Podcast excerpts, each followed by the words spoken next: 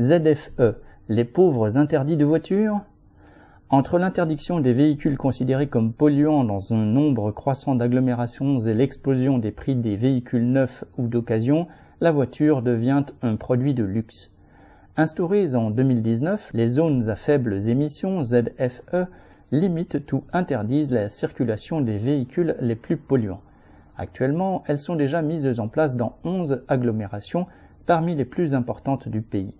D'ici fin 2024, 43 autres devront les avoir mises en place.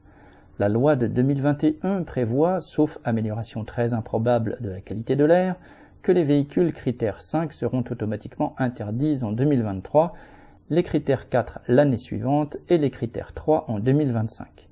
Ces trois catégories représentaient l'an passé près de 38% du parc total, évidemment les véhicules des milieux les plus populaires. Le gouvernement, Père Noël des riches et Père Fouettard des classes pauvres, a d'emblée prévu que des contrôles et des amendes automatiques seront mis en place dès 2024.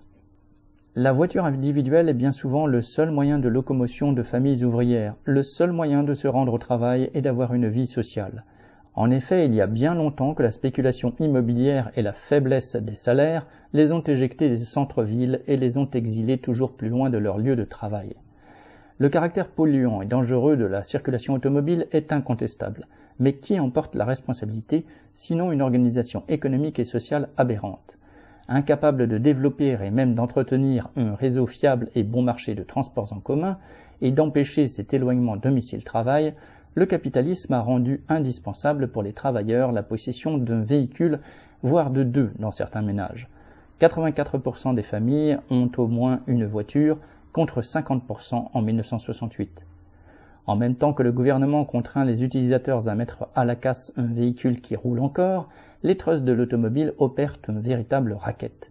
Ils assument totalement de ne plus chercher à conquérir des parts de marché par une quelconque guerre commerciale et de se consacrer aux modèles les plus chers et les plus rentables destinés aux plus fortunés.